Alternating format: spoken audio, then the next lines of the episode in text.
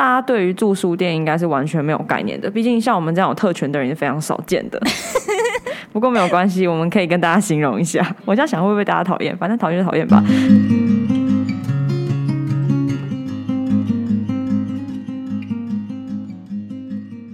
大家好，我们是独立书店不读书，我是丽佳，我是冠恩，我是顺文。谢谢顺文使用那美妙的声音、甜美又可爱的笑容和观众们打招呼。我不要讲话时，你就会尴尬，超尴尬。我刚刚觉得好，我不要接，让他尴尬。谢谢，谢谢大家对我也蛮友善的。本集我们要来聊聊我们在全台湾最南端的独立书店红气球书屋的故事。好，那我们。谁要先来分享？那要开始什么？请回答。请没有，这这次没有这个环节了。那我先来分享一下，就是呢，我们这次我觉得超酷的，我们直接住在书店里面，我们住在书店的楼上，然后有一间很可爱的、很漂亮的、很温馨的小房间，大家都超喜欢的。一下来就是书店，就这样住了好几天，那感觉真的超酷。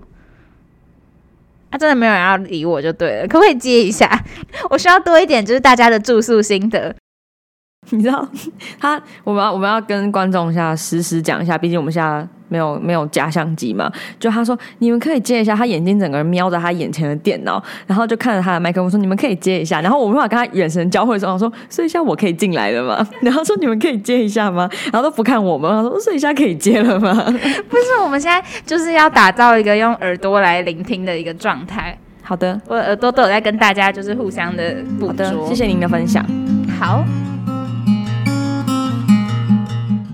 头开始讲故事嘛，就这故事其实是原本刚开始的时候我们要约访红气球树屋，然后是我有加德惠的 line，所以是我跟德惠私底下在联络，然后那时候我们就是因为其实跟恒春不是很熟，所以就想说能不能请德惠推荐一下恒春当地的住宿呢？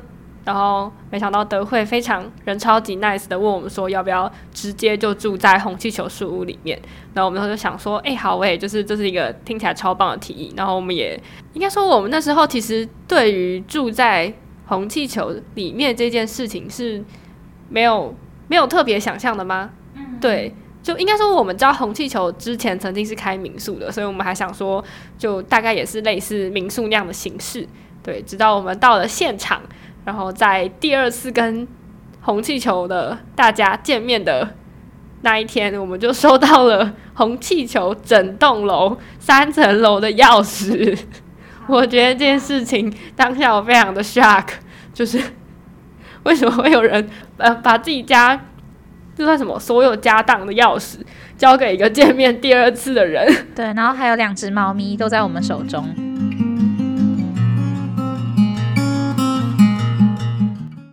那就让我们来聊聊住在书店的生活体验。有请顺文分享。为什么要有请？我们这是一个非常有礼貌的节目。为什么？为什么整个气氛变得非常严肃？我们有请下一位来发表一下他对于住在书店的心得感想与研究报告。好好好，那我们切换一个模式。好好好，那一般朋友聊天会怎么样？你没有朋友吗？没有，为什么要问我跟朋友聊天会怎样？你没有朋友吗？没有没有，要不要快点接了？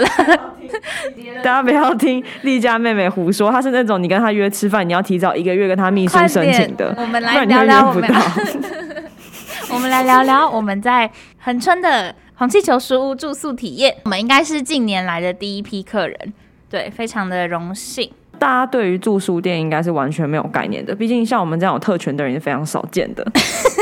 不过没有关系，我们可以跟大家形容一下。我这样想会不会大家讨厌？反正讨厌就讨厌吧。然后 住书店有一种很特别的感觉，是有一种梦想成真感。就是不知道各位如果是喜欢看书、喜欢买书的人，有没有曾经梦想过你家你家有一个房房间里，然后四面都是书柜，你进去你随便抽一本书，你就可以进入你。爱的世界，那住书店就有一点点类似于这种感觉，它是一种梦想成真。那我们真的是非常感谢就是德惠跟木木他们对我们的信任，我们在入住的第一天的时候，他们就把钥匙交给我们，说：“嘿，记得帮忙顾店哦。”因为我们一开始想说，就是我们这样的话，他们关门，我们可能就不能再出来了，就只能待在楼上。我原本以为可能会有一个门挡着之类，还是怎样。那他说：“哦，没有啊，整间店就给你们喽，就直接给我们就是书店大门钥匙。”嗯，我们就诚惶诚恐，什么？对 对，这是我们第二次见面而已。我们其实上一次甚至只只跟德惠还有木木相处了一个下午吧。然后我们第二次到横村出来乍到，就收到了三层楼的钥匙。他们真的很信任我。对呀，这代表你们上一次的访问给他们留下很好的印象。不会吧？大概是他们喜欢。大概是我们两个小短腿，就算卷款而跑也跑不到哪去吧。对啊，哎，那时候我们好像有问过德惠说。就如果我们如果我们把东西搬走怎么办？然后他还看着我们说：“你们是要搬书吗？” 他可能觉得搬书还挺麻烦的。住在书店，我我个人认为啦，就是一开始我想象是，就像我刚刚前面讲的嘛，就是一个房间里，就是就等于是等于书店了，就是都是书。我下楼我就每天就抽一本书，然后享受这个书香的感觉。但这我看最多是看猫咪打架，还有看在书店里的两只猫，它们如何的。嗯，相爱，然后互相扶持，就是那两只猫，就是很鼎鼎大名，或有关注到红气球书的人都会知道的，是小东跟迪索。那两只猫真的，我不是得说，如果大家去过，大家应该得到的印象都是，哦，小东超活泼可爱，你今天摸它，它会翘起屁股给你拍。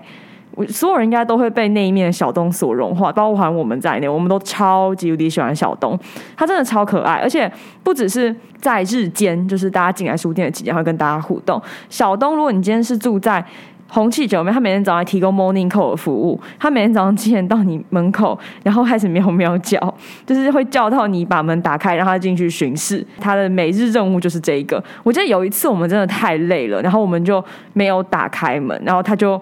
他就真的是叫超久，然后后来走掉了。没有他就生气，他隔天就不来。对他隔天就没有来了。但他好像后天又来了。嗯嗯嗯，他会生气一天。所以就是可爱的小东。然后底锁，底锁是反差最大的，因为对对，因为其实我们一开始来的时候，我们应该每个都被它咬过，就是摸到它的。我我是没有吗？它会抓啦。你们是到底不要一直摸摸人家啦。哈哈，反正你们很过度摸它的话，它就会反。嗯，你摸到它的临界值，它就会跟你说，嗯，不对哦。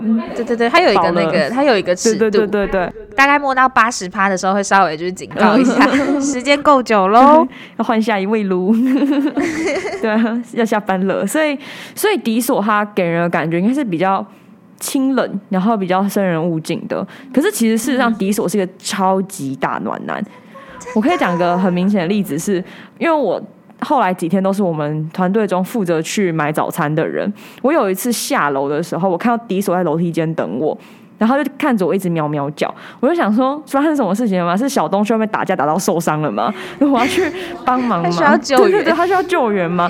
可是我看敌手只在我旁边，就是蹭两下，然后就跑掉了。然后想说，所以现在是怎样？他往，因为他往的是红气球的那个后厨那边跑，但是那边其实就接近柜台，其实我们平常都完全不会走进去。我就就是在我就在那个门帘门门帘口，然后就犹豫说，是我要进去吗？因为感觉敌手是有事要找我，我以为真的小东有事还要找我，然后我就。觉得可是进人家的后台就超奇怪的。后来我看就是他没有出来再叫第二次，然后我就想算，我就转头就走。然后我打开门，就是出红气球打开门之后呢，我就看到迪索又跟出来了。他就跟在，他就跟在，他就在那个我开门走出来，他前面有个阳台，前面有个前面有个院子，他就站在院子那个他猫咪出入的口那边看着我，然后我就看着他。然后我就想说，是小童有事情吗？为什么他一直出现？我我就没有管他，我就继续往前又要去买早餐嘛。就我就看到迪索一路跟出来了，就是等于是我后来后知后觉发现，迪索在陪我去买早餐，就陪我走一小段，晕了。晕了，这辈子没有被任何雄性生物陪着买早餐过，我整个晕爆，不好意思。所以我们在这场旅程中，直接就是变迪索梦女，真的。后来迪索都变超爱撒娇，我觉得是需要时间吧，可能第一次去店里就感觉不到，但是如果在那边生活个两三天，渐渐的就会发现他对你的态度有转变，他后来越来越温暖，这样子。嗯，他是暖男，呃，他其实人很好，就是人好，奇怪，他其实猫很好，猫很好。他超赞的，他会，对啊，他是一只，他是一只看起来有点高的，但实际上相处起来就会变得很温暖。我觉得他很像是那种小说里的霸道总裁，他是霸道总喵。他是他是 他是高冷高冷霸道总裁猫猫。对对对对对，一开始生人勿近，但但是如果跟你熟了之后，他就在面前撒娇，然后很可爱哦。对他就会在那边等你，然后说：“哼，其实我很喜欢你哦，还不错哦。”对哦，这是迪索。然后我们团队队长呢，我们分两排，我们我跟丽佳是迪索梦女，可是呢，我们的队长呢是小东的头摩打击，对，不是不是。朋友也不是朋友，是头摸大鸡，好不好？这是专有名词。我现在想，我现在想思考，我能不能讲那个故事？我想讲刚刚那个。好啊，你讲啊，随便。就是我们，我们，我们就红气球的走法，是我们前两天大部分是考察为主，就是到处去走，去走，或是在房间里阅读、漫游、睡觉。然后我们后两天的晚上，就是还是拍了一些镜头，想说到时候剪片的时候可以用到。那。嗯，不知道为什么那几天晚上好像是小东比较冷，小东有几天对我们很好，有几天对我们很冷淡。然后那几天刚好就是小东对我们比较冷淡的几天。我在拍摄的时候，我在瞧镜头，然后丽佳在跟着妈妈一起弄，然后就有一个人在旁边一直在说：“嗯，小东为什么不理我们了？嗯，小东不是我们的头目大鸡吗？” 就大家想象一个场景，就两个人疯狂在忙碌，然后另外一个人在那边晃来晃去，说：“为什么不是头目大鸡了呢？”谢谢。而且那时候关真的是嘴中念念有词，就是就是没有停下来。然后我都我一直在想，我一直在想你到底在跟谁讲话，在试图跟小东对话。小东不要不理我们，我们不是头目大鸡吗？我的。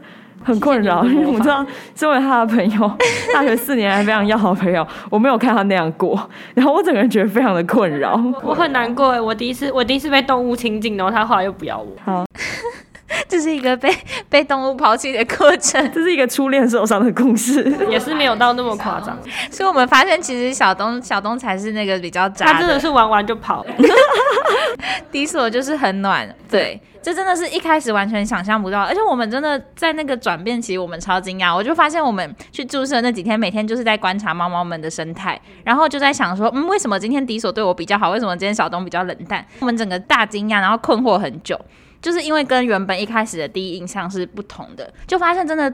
多住下来几天，可以观察到猫咪真正的性格。我觉得关于小东还有一个有趣的小故事，就是呃，德惠那时候教我们判断，就是因为他们的基本上他们基本上是半开放式空间，所以很多猫会进来里面闲晃。然后那我德惠教我判断，他说颈子上有项圈的就不是他们家的猫，因为他们家猫会自己把项圈扯掉。然后后来呢？后来其实，但其实小东身上是有项圈。对，后来我们才知道小东身上其实有项圈的。那为什么都没有发现？因为他太胖了，所以他的猫的猫毛整个把项圈给遮住。连德惠本人完全没有发现，他完全不知道小东身上还有项圈。对，他那时候看一看还说这是我们家的猫吗？我觉得超好笑。那时候就用那个方法一直认，就觉得嗯，这明明很像小东。我记得就有人说这不是小东啊，还有还有戴项圈，然后就想说它是外面的猫。对，但其实它就是小东。对，我们超过分。但后来教大家一个，我觉得最容易判断出他们是他们家，应该说最容易判。如果你去到红气球，然后你想要判断出哪一只他们家的猫，你就把你手机镜头对着那只猫。如果正常的猫是会躲的。因为他们不习惯有镜头拍他们，但如果你看到有两只猫会摆好姿势给你拍，那有很高的几率是小东跟迪索，他们是专业的猫猫店长，很很会服务客人，他们会站出那个真的是最好看的姿势、最好看的角度，而且他们会在书架上跳来跳去。